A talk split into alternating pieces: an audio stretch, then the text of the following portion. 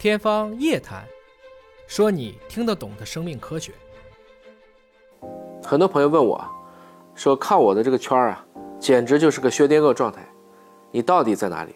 其实高手管理的永远是效率。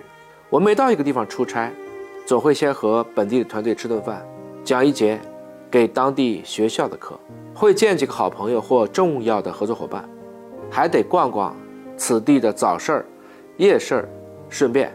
录个视频，帮助当地宣传下。那怎么录呢？基本上就是我大概说下拍几个景，怎么拍，请同事用手机拍摄，拍摄完了直接把这部分视频就传给后台的小伙伴。因为这个产出啊实在太多，所以在后期帮我配字幕的小伙伴会更辛苦一些。好在我的视频呢基本不用剪辑，因为大多数视频都可以一镜到底。时间对每个人是公平的，但效率的差别。可以说是差天共地。今年到现在，我大大小小讲了三百场各类报告了。比如这条视频就是在腾冲科学家论坛插空拍的。也许这样一个视频，有的团队要录个半天时间，但对我就是二十分钟的事儿。以下图本地的好友老马的留言为证啊，看一遍介绍，用瞬时记忆复述就是我的常态。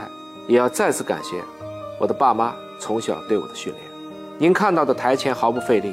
实则是过去几十年如一日的拼尽全力，把握当下，就是做最好的自己。